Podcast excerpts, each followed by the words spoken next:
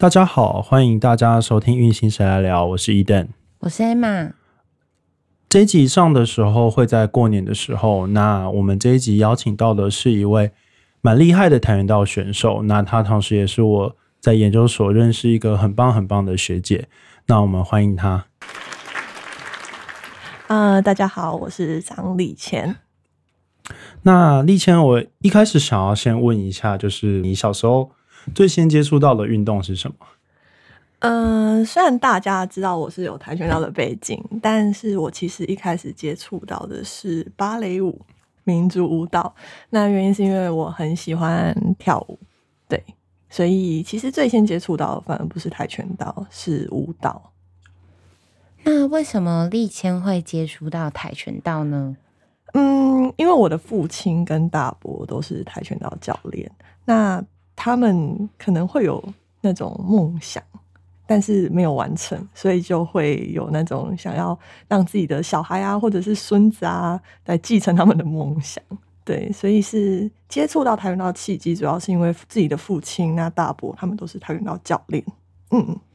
那立谦，你是什么时候开始接受这种专项化的训练？是小时候有去道馆吗？还是你是在呃学校参加的社团，或者是你有去参加体育班等等的呢？呃，事实上，我其实很不喜欢跆拳道这项运动，但蛮特别的原因是因为我小时候可能就看着自己的父亲，然后在道馆教小朋友，然后他都会非常的严格，然后都会觉得这个父亲好难接近。然后跆拳道其实我也不是那么的有兴趣，因为我刚刚说到我很喜欢跳舞，这两个是很反向的运动。那父亲他虽然是教练，但是我刚刚说到他们其实对我是有一个期待的。对，所以我在国中二年级的时候，他就把我转学到一个有体育班的学校。那其实这是算很晚起步的，所以我真正开始训练是国中二年级，才是我真正接触到跆拳道的时候。那立谦，我们知道跆拳道有分品势跟对打嘛？那你一开始的时候为什么会选择是对打而不是品势呢？主要是因为我觉得可能是我们家里的人呐，因为父亲跟大伯。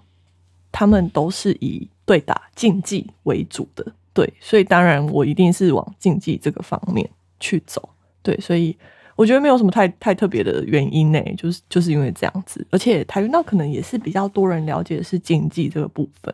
对，因为其实你有提到嘛，你一开始是喜欢跳舞的，那在我的接触跆拳道之后的这个了解的话，比较会像是。品势在做这些动作的时候，会跟跳舞对我来说，他们的性质都跟 performance 有点像。那你当初为什么没有积极的想要去选择品势去做那些类似表演的动作，跟你的喜欢的项目比较有关呢？呃，应该说品势有这么活跃的改变是这几年的事情。所以在我国中的时候，当然品势其实说的全国的品势基本上也没有什么特别的比赛，对。那平时我们都是基本上都是拿来做升级，然后可能你需要升段，这是一个代表。对，所以在我那那个年纪来讲，我这样讲好像自己很老，没有，我很年轻。就是在我的那个年纪，是主要会是以竞技对打为主，而且你像我们国国内，就是像大家知道什么陈诗欣、朱慕言，他们就都是以竞技为主的，在奥运，而且奥运其实它也是以竞技呃这个项目为为主。对，所以可能没有这个机会啦。就算自己很喜欢跳舞，对，还是要把它分成两件事情。那就是因为刚刚看到立前，然后觉得哎，你身高真的很高。想问，就是像因为跆拳道是有量级的分别，那会不会其实身高高在量级的跟动上，或是或是选择上有没有遇过哪些困难，或是觉得哎哪边觉得自己很有优势？大家听方敏这样说，可能会不知道立谦有多高哈。立谦实际的身高是一百九十二公分。哎，各位观众朋友，如果你真的是认识我的人，没有对不对？也知道这主持人乱讲话，根本没有。好，那我们让立谦来回答一下，他的实际身高到底是多少？一百七十加两公分，好不好？一七二刚刚好，刚刚好，对，就是不高也不矮，还可以啦。对。那想问，就是在比如说像身高那么高，是不是有在对打上有哪些优势，或是在曾经有没有在量级的跟动上面有遇过哪些困难，又或者是其实蛮如鱼得水的？呃，绝对是有优势，尤其是在身高，因为我们跆拳道是看体重，对，是用体重去分量级，所以身高绝对是占很大很大的优势，不管你在国内国外都是这样子，对，所以呃，如果是你是很高，所以跆拳道就会有时候变得有点嗯不人道，就是你通常长很高很高，不管是男生或女生，那因为你为了要有优势，所以你就会去挑战那种很轻的量级，就是有点违反人体。譬如说一百八，一百八哦，我真的看过国外哦，一百八。可是你知道他打几公斤吗？五十八，五十八。我觉得他如果六十八，我都已经觉得很不可思议，还给我五十八。可是真的啊，一大堆人都是这样子，真的是一大堆人。所以就是有时候会觉得，真的是大家为了要成绩，可能为了要。就是追求那个运动表现，都会很伤害自己啊。对，所以这部分我会觉得啊，这就是跆拳道很辛苦的地方。对，因为我自己其实也在在这个地方有很多的挫败，譬如说我刚刚提到说，我二零一七年我最后没有出来，我的初选是金第一名，可是最后决选根本不是我，我就是败在这个体重，我是没有顺利把体重降下来的。对，所以这就是 比较辛苦的部分。那立谦，你可以跟我们的观众介简单介绍一下跆拳道的那个色带的分段有哪些吗？嗯，我们从白带、黄带、黄蓝带，那蓝带、蓝红带、红带，那红带之后就开始准备要进入黑带了嘛，所以你就会开开始有一个红一黑，红一黑就是你会在你的红带开始看到，哎，有黑色的线了。那再就是红二黑，好像越来越接近黑带了，就是两条线。那再是黑头，黑头就是一半是红色，一半是黑色。就是你已经要黑带了，那最后就是黑带，对，所以我们基本上是其实是分分成蛮细的，对，那大概就是这这几个。那你如果黑带再上去，就是一段、二段、三段，对，这真的就是你可能在跆拳界至少有十年以上的人。那立谦，你到现在的时候，你有呃，你最初的时候。你觉得跆拳道没有那么有趣吗？那你一度练习练习练习到现在的话，你现在个人觉得跆拳道对你来说有魅力或是有趣的地方是哪一些啊？呃，好，因为我的论文啊，刚好是在做呃团队跟个人，然后我在比较他们的一些不一样的人格特质的差异。那我觉得很有趣的是，跆拳道它虽然是个人单项运动，但是它其实需要一群伙伴。那譬如说，我们训练会需要有人帮你拿把，你一定是需要有一个人，你才有办法练习，你没有办法一个人在那边踢来踢去。所以我很喜欢跆拳道，很有趣的地方是，呃，你虽然是要一个人去面对在场上，你一个人要去想很多的技战术比赛，可是事实上你后面是有一群 partner 他在支持你的，然后甚至是在练习的时候，他们都要帮你拿把啊，然后陪你啊，帮你就是给你鼓励。对，所以我觉得很有趣的地方是，他是一个人上战场，可是你的背后是有一群的伙伴在支持你，而且跆拳道它也算是一个呃团体进出，不管是去比赛去练习，对，所以这是跆拳道很有趣的地方。嗯，那像我们知道啊，就是你在你后来在练跆拳道的路上，你就从高雄一个人独自去平镇念书，那当下是有什么样的心情吗？嗯，对我那时候国中国三的时候是有毕业之后停留一年，然后才到平镇高中。对，那去平镇高中的原因主要是因为我的大伯认识他们的教练。那平镇高中是一个非常优秀的学校，它其实也不需要呃外县市的选手学生这样子，所以我那时候就一个人呃只身到平镇高中。那就是开始接接呃接触他们的训练，那他们真的是一所环境教练都非常的优质，那也给选手就是提供很好的资源，那我们的训练从来也不会少，对，所以呃真的就是在平镇高中开始有全国成绩，是我高一的时候，我那时候很幸运，呃那时候就有世界青少年的国手选拔，那那年刚好主办单位就是在台北。那我那时候就顺利的当选，可是过程中其实真的是站了半年，因为我们有五战三胜，然后一直比决选、初选、复选，一直比。对，那但是就是很幸运，那时候就是有当选，所以嗯，高中是我高一是我世青国手第一个当选，可是有趣的是我在高二的时候就没有成绩了，就是掉下来，可是在高三的时候就又冲出来，对，所以基本上是这样子。那我想要问一下哦，就是高二那一年没有成绩的时候，你会感觉到很迷惘，或者是你会常常想，我一个人从高雄来这里念书是为了什么吗？你那时候的心情有没有出现什么特别的变化，或是有没有特别什么情绪呢？我觉得这部分蛮有趣的，可以跟大家分享。因为高一我的成绩出来的太快了，那时候就已经是事情过手了，所以对自己会有一种。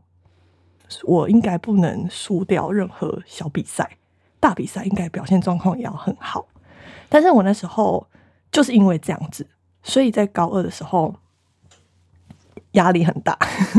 就会绑手绑脚。那我高二那年真的是就是全部都输掉，几乎每场比赛都输。对，可是我觉得可以给大家的鼓励是，如果当你有这个状况，可能你一开始成绩很高冲出来。但是最后，你可能因为心理的状态，然后你绑手把自己绑住，然后可能有一段时间你没有办法，好像怎么表现都没有办法表现出来。我觉得你也不要气馁，因为我就是虽然真的很痛苦，可以这样说，高二就是你几乎就是以泪洗面去面对每一场比赛，或者是每一次比赛的结果。但是你你真的就是把它撑过，你还是要该做你该做的事，譬如说训练还是好好训练，比赛还是好好比赛。因为那些东西还是可以累积下来，但是我在高三的时候真的就是冲的很高，比我高一还要高很多。我记得高三有三场全国非常大的赛事，包括总统杯，还有呃高中最大的比赛是全中运，那还有一个最大的，它是所有每个每个当选手，如果是在国内，大家都会期盼这一场比赛，它叫全国运动会。那我那时候真的就是小虾米去挑战大金鱼，我那时候拿就是第一名，就是这三场比赛我都拿金牌，就是为我整个高中生涯画下很完美的句点。对，等于是高中这三呃高三这一年的三场比赛，我就是都拿金牌，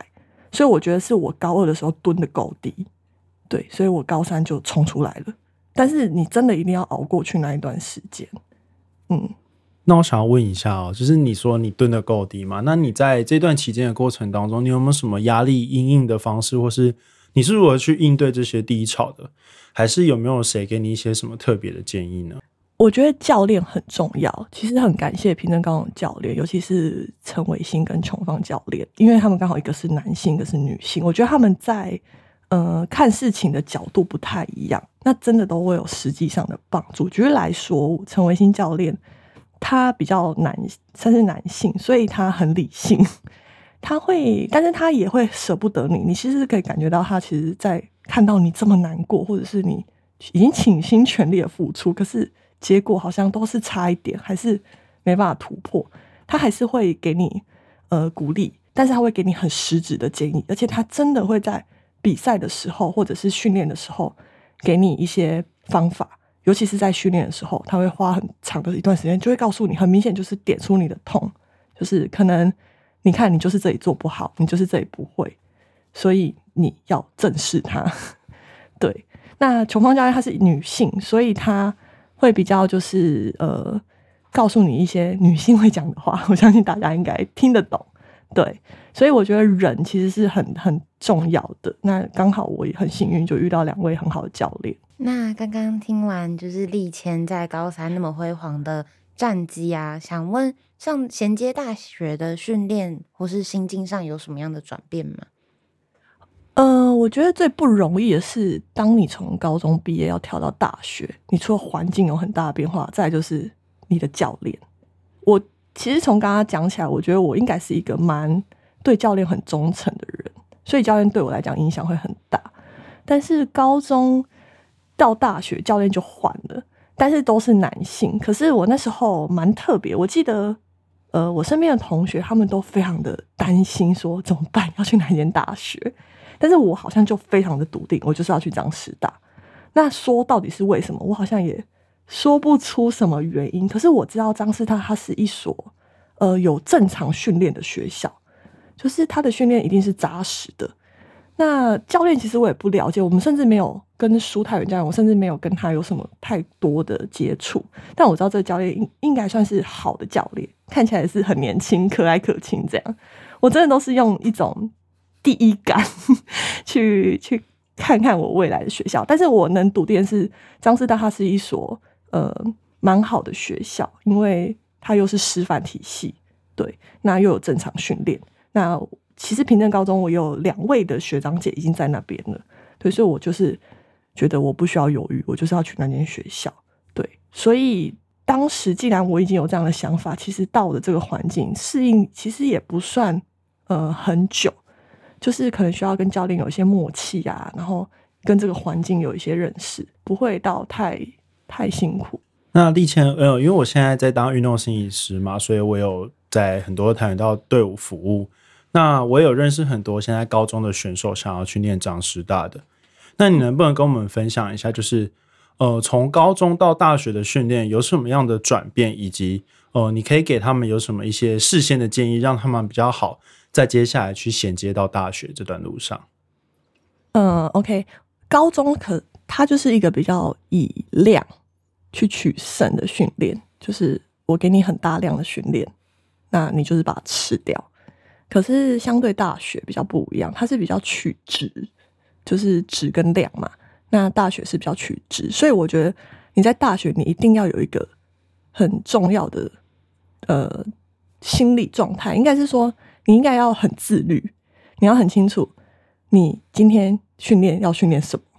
那教练可能他也不会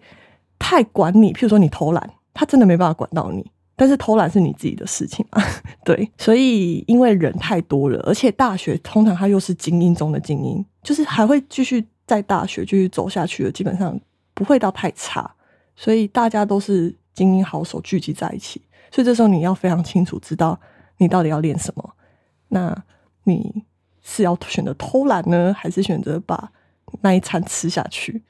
对，所以我会建议，呃，如果你高中。准备要进大学，不论你是要进张师大，但是你一定要很清楚你到底在做什么。那立谦既然聊到你在张师大就读的过程当中，那你可不可以跟我们分享一下你大学这四年来你参与的哪些比赛，然后以及你进国家队的经验呢？大学其实也算是大学，其实算成人组了。那我在成人组其实成绩。也还算满意啦，我自己。那我记得我大一的时候，那时候就是准备二零一七年四大运，对。那那时候其实 因为有一些些小状况，但是我最后决选是没有选上的。可是，在初选的时候，就是因为那那一次刚好办在张师大，那我是就是第一名，这样初选的时候是第一名。二零一七的四大运之后，二零一八就是亚洲锦标赛，那它就是所谓的亚锦赛，那它是在越南。那那一次就是我。人生中第一个成人组国手，就是被我选上了。对，然后二零一九呢是世锦赛跟世大运，就是因为两年一次嘛，四大运，所以二零一七相隔两年就二零一九，在英国的曼彻斯特的世锦赛，那我也选上。那同同年同时就是四大运在拿波里，那我也有选上。所以如果以国际赛的话，我觉得呃自己还蛮满意的是大概这几场比赛。对这三场国际赛，那你刚好提到你就参加了蛮多国际赛的嘛？那我想要问一下，就是你第一次参加世锦赛的心情，还有你是如何去准备这一段哦？你选上国手这个，你的心境是怎么样去准备的？哎，这能说吗？但好，我想先说，我相信，呃，世锦赛就是基本上你到这个层级的话，嗯，它已经仅次于奥运了。就是以世世锦赛，那像跆拳道的文化中啊，提到世锦赛，它如果我们是内行人，我们都会知道它其实比奥运还要难打，因为太多太多黑马了。那再就是你甚至会有很多国家你根本没有听过，对，所以这是我对世锦赛的呃一个一个看法。所以我当时能够选到世锦赛，我真的真的觉得非常的。兴奋也非常开心，就觉得自己可以去挑战一个仅次于奥运的比赛。但是很，我觉得很遗憾的是，我那时候其实人是在国家队。那因为国家队训练有他们的体系跟系统，那当然你也不能要求那边的教练就是好像都要很了解你们每一个人的状况。那我那时候有一个非常严重的运动伤害，是在我的股四头肌，很严重。我觉得它已经是呃很严重的激烈拉伤，就是我连走路都会痛。可是没办法，我要比赛了，而且我已经人飞到英国了，但是他没有比较好，就是越来越痛，甚至是你看，如果连走路在痛，你更不可能在场上。那很可惜，当然我那时候十六强就落败了。对，那。我真的哭的哭的好难过，但是我哭的难过的原因是，我觉得我不是在比赛场地输掉，而是我先输给我自己的受伤，而且这个受伤好像是可以避免的，因为我们那时候真的太太累了，就是那个累是那时候一直是在赛期，所以我在想，我这个股四头肌的受伤是因为这样引起的，我没有让他休息，就是这样子，就我就发现，哎，所以我的世锦赛就这样结束了。那你当时候面对伤势的时候，你有什么样的想法吗？还是你就觉得说它其实是可以避免，只是因为你累积了太多的赛事跟疲劳，所以才受伤的？这样讲是没错。你当下对于伤势是有去接受的吗？还是你其实是有点否认跟抗拒去做复健？呃，其实我没有想到它这么严重诶，其实我有点吓到，因为股四头肌其实有时候我们都训练太累，它会变成是乳酸堆积之类的。就是会觉得酸痛嘛，可是我最后发现不对耶，它已经已经变成不是酸痛了，它真的已经影响到连我的生活都有问题。我那时候走路就是这样一跛一跛的，对，而且它是肌肉，它根本不是骨头，所以就可以想象中它其实是蛮蛮严重的一个状态。对，那那时候你要讲什么复健，根本都来不及了。那时候我人都已经在英国了，你大概就是剩下两三天准备备战。那我那时候的心情，其实我有告诉我的教练。那我相信我教练知道，可是我们就是想说去避免他。我印象很深刻，我比赛当天我用那个白贴哦，白贴如果你知道的话，它是一种很硬的材质。我就把我整个大腿用那个膜先竖起来，然后再用轻毯再竖一圈，最后再用白贴再铲，把那个脚包的跟木乃伊一样。可是我其实只是要让它麻痹，就让它反正它已经硬掉，就让它更硬。但我发现最后在场上是更严重，就是你根本整只脚硬到你连动都没办法动，对，所以我只能说，所以我才会说我哭的难过，因为你没有就是无解了，对，那你最后其实也是输给自己的受伤，嗯。立谦下集会分享他在国际赛中发生的事情，以及他的比赛信念，还有许许多多有趣的事情。我是伊登，我们下集见。